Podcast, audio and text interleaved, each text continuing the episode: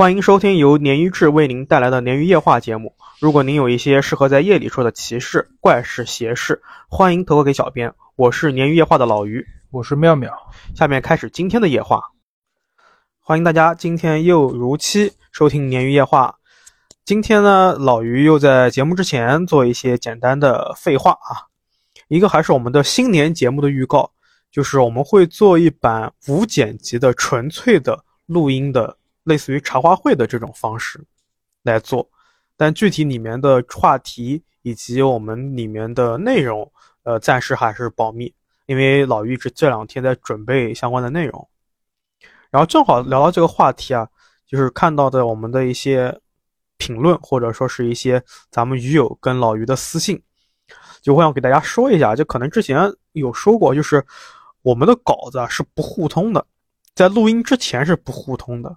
就妙老师的稿子我是没看过的，我这边的投稿呢，对妙老师也没看过，为了什么呢？为了就是想看到我们彼此的真实反馈，你知道吧？对，就是我们自己也也要有乐，有点乐趣嘛。是的，是的，而且，嗯，就是因为这种，一方面是乐趣，还有一方面就是说，呃，看到真实情况之后，就会有一些更贴近生活、接地气的一些情况。但是呢，从另外一个侧面来看。有的时候会出现一些抢话呀、拖沓的一个情况，这也是一方面是真实稿子，一方面也是我们的技术不够娴熟，呃，我们也在努力的去改进，在改正。OK，然后后面就是我们最近也收到一些批评啊，一些简单的批评，来自于某个我们新入驻的平台，呃，我们虚心接受啊，虚心采纳。那讲的是我们有很多在节目中，特别是早早几期节目录的。一些知识点，我们讲的比较模棱两可，或者是讲的很浮于表面，没有去深化这一块。其实老于想说的是，就是因为我们的稿子没有互通，所以有一些知识点也好，内容也好，我们都是临时起意，聊天聊聊聊聊的这个时候讲出来的，所以是凭着我自己的记忆搜刮出来来做讲解的。是的，是的，所以自然可能没有那么专业。另外一方面，还有一些资料知识点呢。你们猜猜，是我真找不到详细资料吗？还是因为害怕审核问题，我把这个资料截取掉了？有很多不能讲的，讲了之后就节目就没了，就咱们也听不见了。其实，对，就像喜马拉雅那个平台，我们就应该有三到四期被下架，就是一直不给上架，就是这一块。而且我也不知道。是哪一块的内容导致我们被下线？啊，那所以在这一块呢，当然我们也会去优化，包括我们的资料啊，等等等等。但是我们也希望大家对我们去说的这些故事啊，大部分是粉丝投稿嘛，不要过度解读，啊，过度解读就不美了。我们自己做节目的时候呢，每一期大概有就整理这个文案的话，大概是两万字起步吧。所以很多其实，在录音中啊，我觉得不太适合，就被舍弃掉，就没讲了。所以大家也不要过度解读。OK，这个废话有点多，开始今天第一个故事啊。今天的第一个故事呢，是来自于我们的匿名的鱼友投稿。我们下面依旧称他为刘，但是这个年纪比较大，我们称他为刘哥啊。刘哥说自己是在中东部某个发达城市经营一家成品服饰店。哎，这种背景好像几乎就已经把答案写在面上了，谜底放在谜面上是吗？就是这个城市嘛，中东目地区发达城市，成品服饰店。好，好，好，大家先听着啊，不要不要揭露。那这个他这个生意啊，主要是以结婚用的婚纱和西装定制为主啊，因为里面涉及到隐私嘛，我就具体的就不透露了。刘哥有一个八岁的儿子。他没有告诉我名字，儿子名字，所以我就化名称他为天天啊。嗯，刘哥说他的儿子呢，天天虽然只有八岁，但是比同龄的孩子显得更高更壮，而且因为他儿子特别喜欢运动，嗯，他还给儿子报了很多运动班、运动课，所以他儿子皮肤皮肤啊也晒得黝黑的，就标准的这种运动的健康男孩的这种范儿。刘哥说他自己呢，几代人都在经营这个成品的服饰店，所以可以说是吃穿不愁了。特别是这个现在这个节奏比较快的时代啊，有钱人反而越越来越注重这种个性定制和手工服务了。而且呢，他这个店也算是百年老店了，所以基本上不缺生意。但就是因为发生了这个事儿，他差一点把他的店关掉。这个事情呢，发生在二零零七、二零一七年。因为这家店是老店，所以刘哥这个店铺啊，它是一楼门面房，二楼是可以住的那种，就是住房，正常的住房。呃，刘哥自己本身的经济状况比较好，所以他就没有把这个二楼出租出去，就一直空闲在那边。他想平常工作如果太晚的话呢，就直接睡二楼了。当然，他们一家三口一般是住在别的地方的。然后他儿子跟妻子呢，也会偶尔过来小住一阵子。那年的夏天。刘哥的妻子和朋友去旅行了，儿子呢，因为暑假不上学，就干脆跟刘哥一起住在这个店铺里面。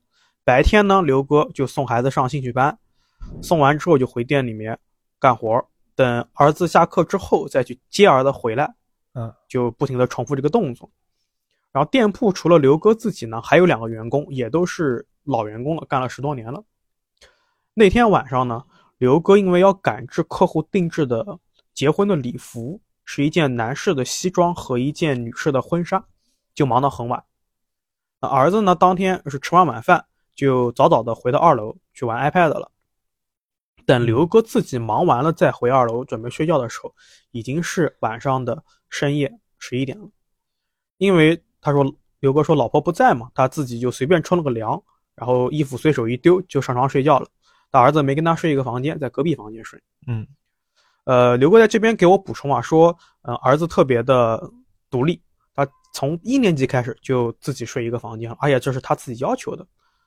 呃，但刘哥说，当天夜里啊，不知道为什么一直睡得很不踏实，一直到了大概凌晨两点的时候，他醒了过来，上了个卫生间，然后呢，刘哥去倒杯水，准备倒杯水喝。刘哥说自己有点小怪癖，就是呃，喝水或吃饭之类的。餐具啊、杯具啊都是固定放的，哪怕是在家里面，他也要放放在一个固定的地方。所以当时呢，他去自己房间里面没找到放水放的水杯，那就估计是放在一楼的那个固定的地方了。他就下楼去找水杯。嗯，刘哥这个店铺一楼跟二楼之间是有楼梯连通的，所以当他下楼找水杯之后，这个楼梯这边出现怪事了。当刘哥还在一楼磨磨蹭蹭找水杯的时候，突然听到脚步声。他第一反应是不会是小偷吧？但刘哥很快放弃了这个想法。一来呢，是他所在这个城市犯罪率很低；二来呢，是就这个时代了，就是小偷登门入室的概率很小。我以为第一反应是儿子呢。对，其实是儿子，但他第一反应是小偷。嗯嗯嗯。然后刘哥仔细听说，这个脚步声呢是从二楼往下走的。他说：“哎，这个时候才反应过来，是不是儿子醒了？”然后刘哥他就绕过。这个用来遮挡，呃，这个店铺和后面居家的这个小门帘、挡帘，去看看是不是儿子下来了。但让他不寒而栗的画面出现了，他看到啊，他儿子身穿着今天刚赶制好的白色婚纱，然后脚上套着一双不知道从哪边找出来的红色高跟鞋，从二楼往下走。而且他儿子虽然说是比同龄人更高更壮，但是这个婚纱明显是成年人的，所以就套着正常成年人穿婚纱也显长啊，对，就是这么设计的，套着就明显就是那种小孩穿大人衣服的感觉，而且鞋子也是。你这弄脏了客户怎么办？气死我了！你怎么有这种想法？你不恐怖吗？强迫症，一个小男孩穿这些衣服，哦，在我看来很恐怖。红鞋子有点恐怖，穿女士衣服也让我觉得很恐怖啊，就是。穿就是不是变态，哎，不是自己性别的衣服。对。然后呢，刘哥说，他明明知道楼上的是自己儿子，但是现在从心底发毛和害怕，而且他发现儿子是半闭着眼睛的，刘哥就觉得是不是在梦游什么的。嗯。当他儿子走到楼梯中间的时候，似乎是发现了刘哥在看自己，就用跟平时完全不同的嗓音。就像那种捏着嗓嗓子说话一样，很尖锐的声音说：“你看我好看吗？”哎我靠，夹子音，你知道吧？肯定比我这个更夹。然后刘哥说，当时自己顿时头皮发麻，他第一次感觉到什么叫人家是怒发冲冠，他这个时候是害怕，嗯，寒气，然后冲的头发直立，确实挺吓人。这个，他就看到他儿子穿着这个明显是大的高跟鞋。缓缓地拖沓着从二楼走下一楼。他说自己这个时候第一反应是想跑，想逃跑，但是他想到自己是父亲，就让他忍住了。他这个时候完全不知道怎么办，因为他害怕，如果是梦游的话，就听说把梦游的人吵醒会发生危险嘛，有这种说法的。他当时六神无主的，就在刘哥犯难的时候，就看他儿子缓缓地走到这个他们这个店铺的一个沙发的附近，然后坐在沙发上面就睡着了，还打起了鼾。那其实是梦游吗？应该是梦游，但是就很，但是梦游能跟人产生对话的概率好像不是很大。然后我觉得他穿衣服这一套复杂动作，我觉得有点对，而且刘哥在投稿里虽然没说啊，但是我脑补的是他这个婚纱肯定是放在一楼，做好可能放一楼嘛。故事已经结束了是吧？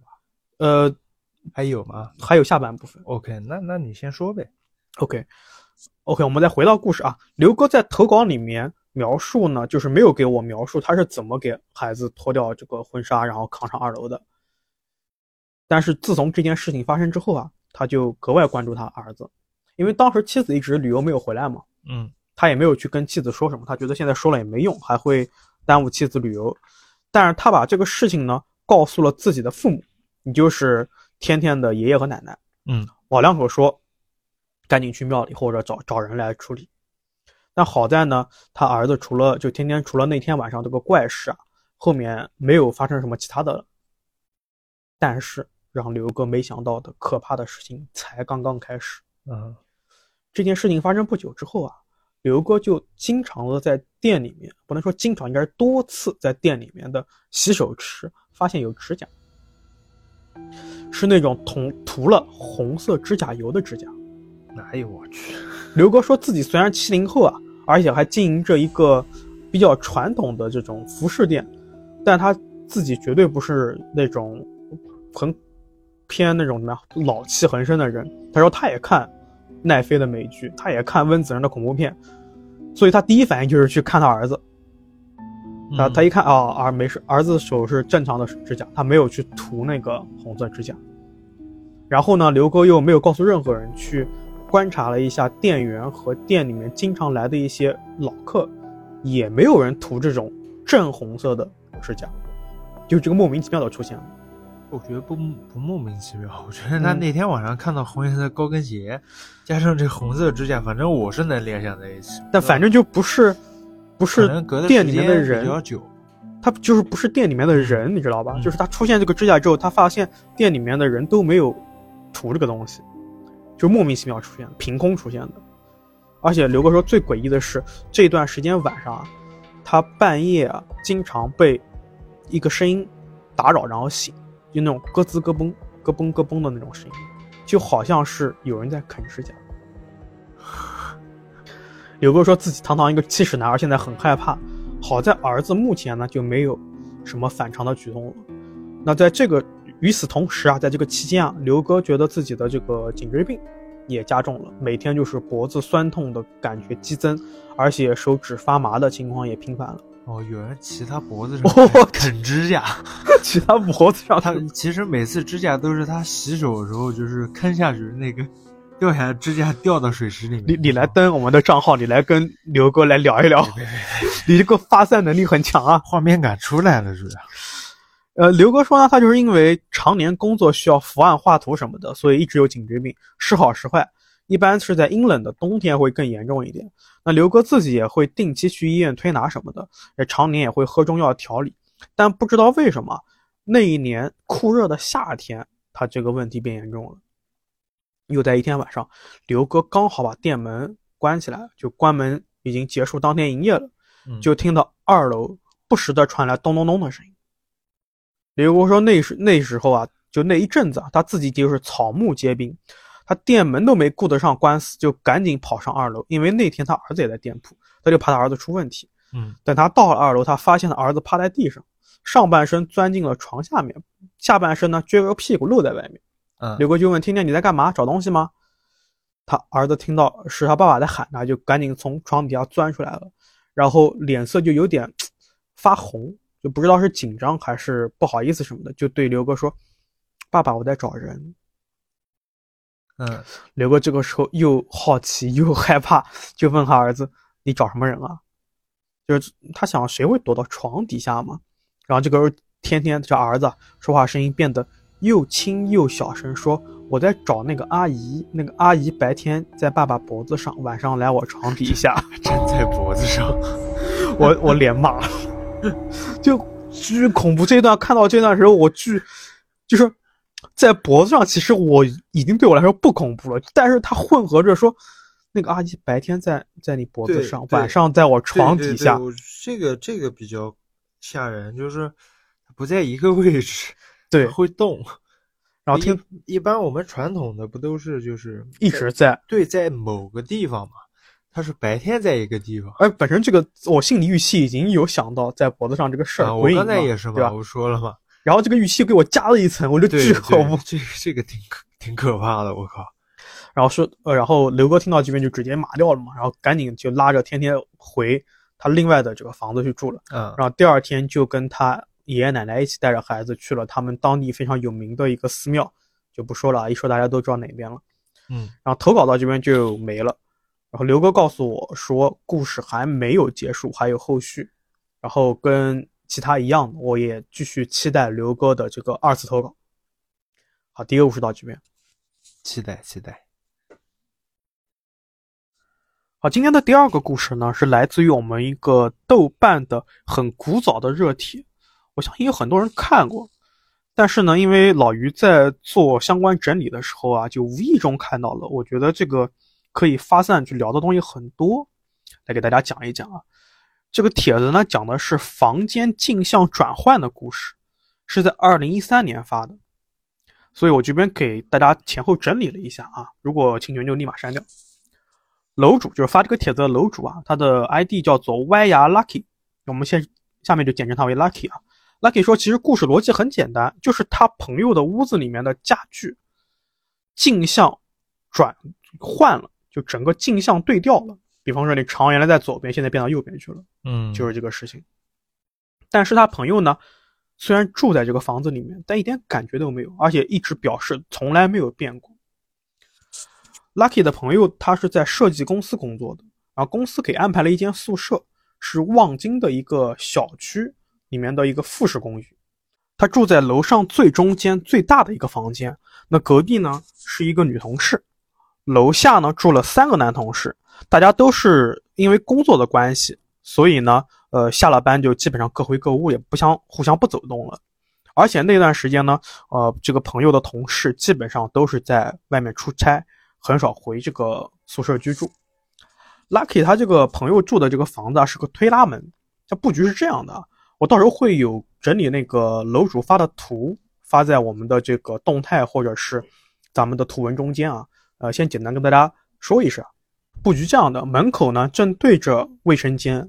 那如果卫生间不关门的话呢，推拉门一打开就能看见卫生间里面的镜子。那朋友觉得有的时候在夜里面挺吓人的。而且这个房间的这个格局啊，完全是左右对称的，就进门左右两侧都是暖气片，那对着就是正对着墙中间是空调，所以第一次 Lucky 去朋友家的时候呢，就是大概是在二零一二年的六月份啊，住了两两三天的样子。Lucky 就说啊，一进这个朋友的这个公寓啊，就觉得空空荡荡的，没什么人气。那推门进屋之后，发现呢。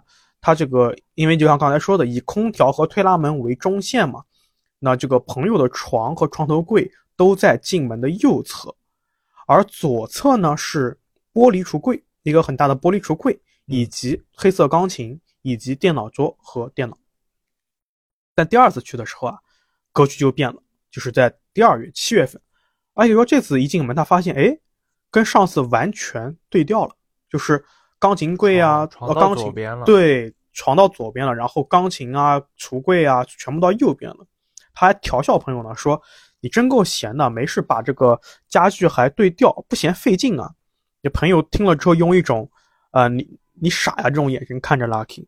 嗯，因为 Lucky 他觉得这么重的床、木柜啊、玻璃柜、钢琴，这个互相换是个很大的工程，因为很费劲嘛，而且他朋友又是女的。嗯，他就追着他朋友问说：“你是怎么想的？为什么要把这个这些东西对调呀？朋友觉得 Lucky 很奇怪，他说：“我从来没有搬动过，我住进来就是这样子的。”但 Lucky 表示说：“不，第一次是跟你现在的布局是完全相反的。”就是他，就是以他朋友的角度，他的床一直是在左边的。对，对他朋友的这个记忆里面，就是床就一直在里面没动过。嗯。然后 Lucky 就追，就继续追问他朋友嘛，就说：“哎，到底怎么想的？怎么可能啊？这？”他朋友最后不耐烦了，说：“对对对，我就是闲的，我就想兑换一下位置。”然后这个时候呢，Lucky 就不好意思了，就没有再纠结什么。但他心里面还是挺费解的，因为朋友公司加班很严重啊，天天很累。那一般有空的都是周末，那周末不好好休息，大费周章的搬动家具是为什么？但是朋友看来呢，Lucky 可能就是一个现在在钻牛角尖的神经病。嗯，就很认真的告诉 Lucky，我没有搬房间的。这个屋子的格局一直是这样子的，啊，这一块我也会放一些图给大家看一下。这个时候呢，Lucky 就想起了他第一次去这个朋友这这个宿舍啊，或者说住的这个家。这个朋友呢，白天就上班了，他自己就在桌子就是电脑桌前面拍了张照片，就把它翻出来给朋友看。就为了对比，就是之后啊，就是 Lucky 第二次到的时候，为了对比这个，他又拍了一张。然后翻出来给朋友一两张放在一起看的时候，他果然角度都是反的。他这个照片里面啊是 Lucky 的一个手，是啊，这个就很明显了啊。这个手你能看到是左手还是右手？然后这个手旁边就它的背景图就是这个呃家具嘛，所以就很明显是相反的。它正好用的这个背景是那个电脑桌。嗯，我看我看了那些原帖了，他那些原原剖出来的图我都看了，确实是反。对，然后呢，就是，但是啊，这个朋友看了之后就说拉 K 说你真是无聊，你还用 PS 把照片镜像了。他俩他俩这友谊真是支离破碎的。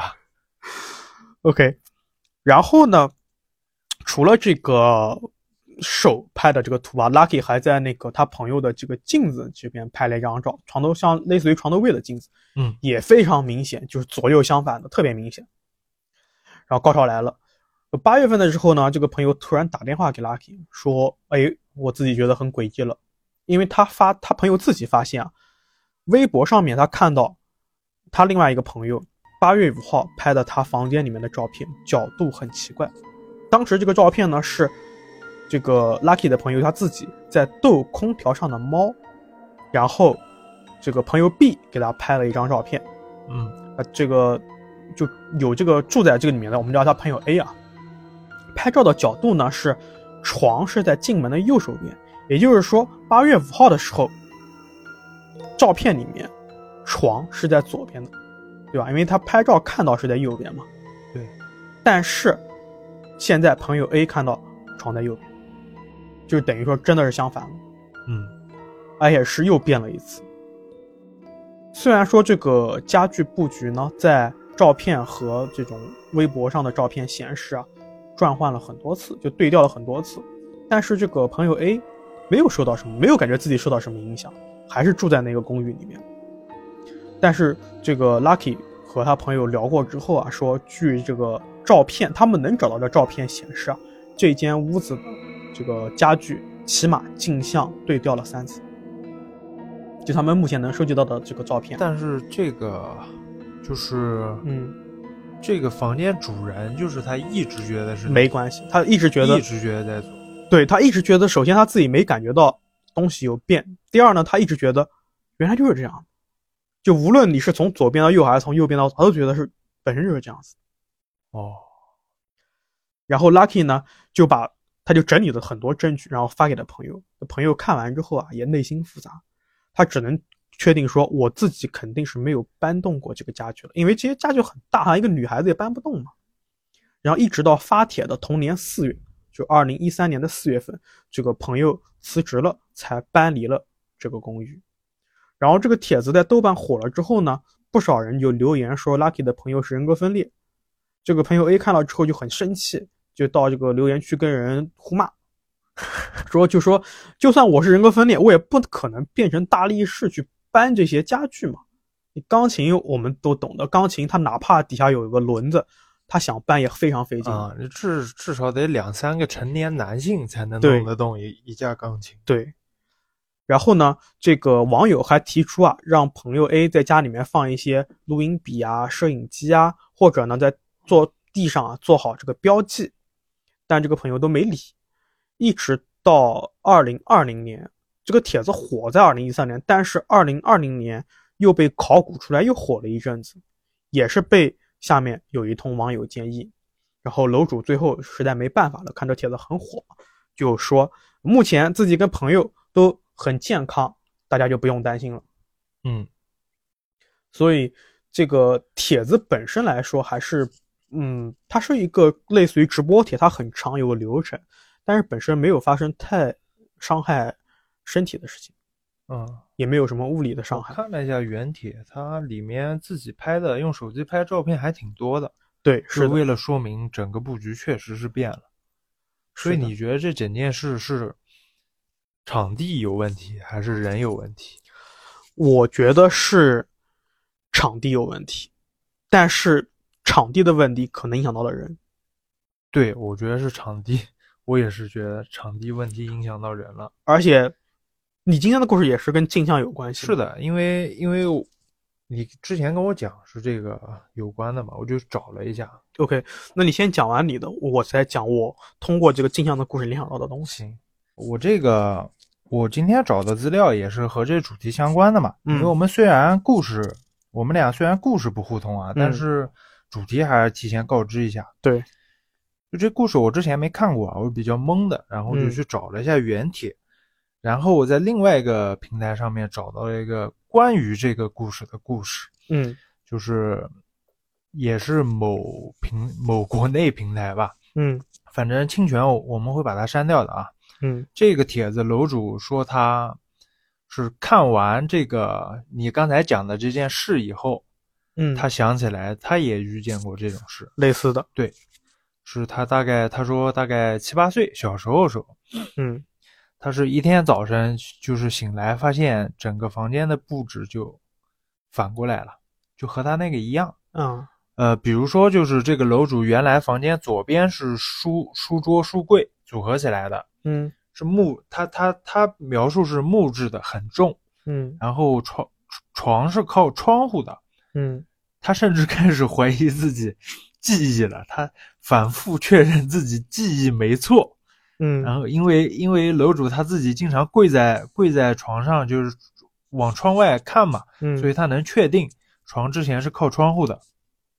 但是那天早上呢，他睁开眼睛以后，他发现家具位置不对了，楼主的床连人带床就移到靠墙的位置了，然后书桌、书桌和书柜就是靠窗了，嗯。然后楼主就懵了嘛，懵了他就就就去房间找找他家人问这件事情，嗯，你猜他家人怎么说的？我们搞的，对，对。然后楼主心里就想，这怎么可能的事情呢？第一是这个嗯都是实木的东西，很重，不可能，两个人就能把它全搬了。嗯第二是这这为什么呢？为什么要趁他睡着的时候搬这个？嗯第三是你这么一搬，他楼主肯定会醒，对吧？嗯。然后楼主就发现问他们的时候呢，就眼神就很，就他父母眼神很奇怪，嗯，就是明显是在骗他、敷衍他，就特别可疑。哦，有意思，你但是嗯，到这边就结束了，但是后面就没有了，对，没有了，没有了以后，他就一直就是随着年龄就长大了嘛。嗯。后来他应该是近些年嗯，看到了、了解到了你刚才说的那个事情，他就在这个平台上就是发了这个主题帖问别人，然后然后嗯楼下楼下又有一个就是答主，就是啊他评论说他也遇见这个这个类似的事情。对，这个答主他叫我妻有奶，应该是个二次元，啊二次元，二次元，我们喊他小奶啊。嗯小奶说呢，他有一他他前段时间陪他朋友去看中医，然后前后去了两次，间隔大概呢是一周不到，因为朋友他中中药喝完了嘛，嗯小奶就又陪他去去开一次药。第一次看病的时候呢，就很顺利，很正常。这个医院也挺好找的，就在他们坐车那个公交站对面胡同里面。而且嗯小奶说，他们第一次去的时候，一下车就闻到了一股很香那种烤蛋糕的味道。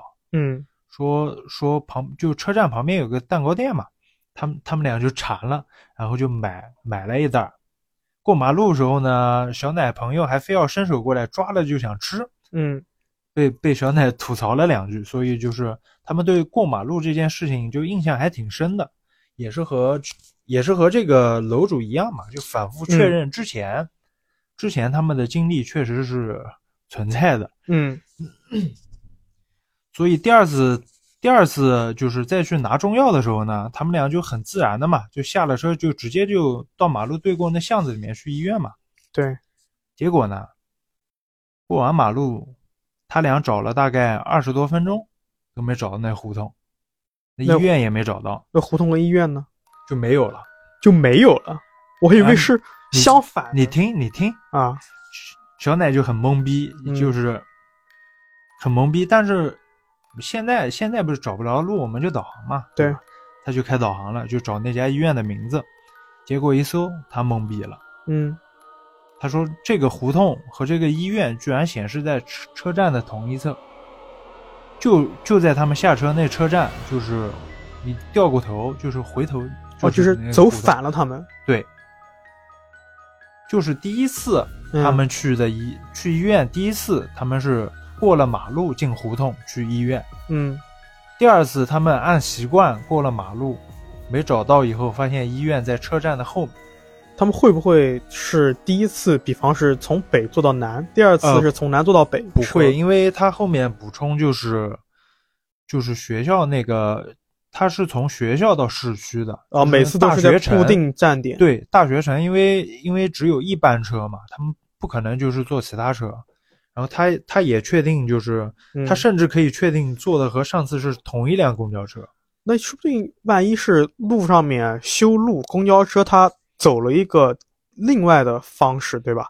嗯，它走到对面那个站去了，说不定，嗯因为它是同一条线嘛，我只要所有的站我跑一遍就行了。嗯如果这两个站本身离得很近的话，它可以，对吧？嗯，这个他倒没提啊，但是我觉得这个也有可能这个是个大型的镜像，它和那个室内的还不一样。对，它是整个完全反过来。但我倒是觉得这个大型的镜像这个事情，它更怎么讲，更容易被科学论证。相对，因为因为你人处在一个大的地方，你容易就是叫什么？叫对对是转向、就是，对对失真的这种感觉，对，倒是那个在小区域的这种，我觉得是小区域很直观啊，对。你你两只眼睛全都能看见哎，。但你别说啊，我家我小时候啊，嗯，我家人特别喜欢给我换我的卧室布局，但不是镜像啊。为啥哎，我不知道你家人不换吗？就完全不换吗？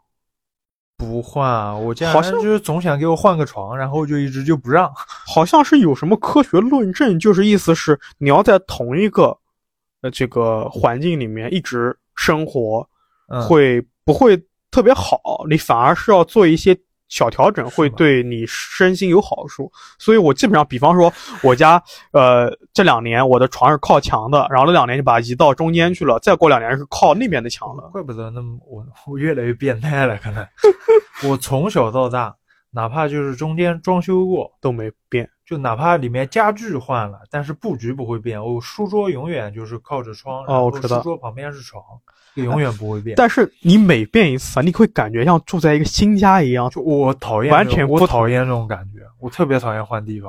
哦，我还挺 OK 的。no no no，我绝对不行。你换家具可以，但是布局不不许动我。而且我家里面是我小时候有，我记事开始，大概到小学有一段时间，我墙是比方说是南北朝向的，嗯后来换成了东西朝向，就给人感觉耳目一新的感觉。很难受啊！你不自闭吗？我巨难受，我靠！可能就是因为我这样，我会比较容易接受变化。我那我们俩完全就相反吧。然后，嗯，正好想到那个，就是说到镜像什么的，想到个故事叫做双鱼玉佩。嗯双鱼玉佩一般聊这个词，你一搜关键词，它会跟另外一个关键词联系在一起，就是彭加木。是说是之前是个科学家是吧？还是对个他是一个科学家，然后他失踪了，对吧？对，这个他是在戈壁啊，一个科学家在戈壁失踪了。就其实彭加木失踪，他是一因为是一九八零年嘛，很早，所以这个事情已经被各种解读，无论是标准的解读，还是过分的解读，还是科学的解读，还是迷信的解读。然后你只要搜“彭加木”这个几个词，你到任何一个中国的中文的平台上面，全部都是有很多的词条信息，不下于几十万条，甚至更多更多。嗯然后想到是什么呢？就是我想到我一个相对而言比较呃少的解读吧，就是彭加木他失踪之所以那么离奇，是因为他整个过程非常的反常，跟他之前自己相比，因为他本身这个人虽然是当时的这个行动的一个领导人，但他非常不得人心，然后前前后后的出了很多问题。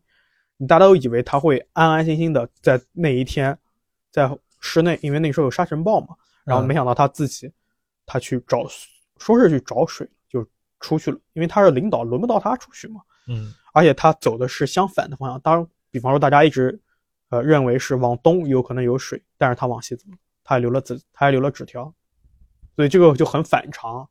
因为当时的戈壁啊，就罗布泊那一块啊，它是核弹的一个试验场嘛，所以本身会有很多的神秘因神秘因素笼罩在这个上面。就像百慕大这个事儿，你小时候有听过百慕大的这事儿吗？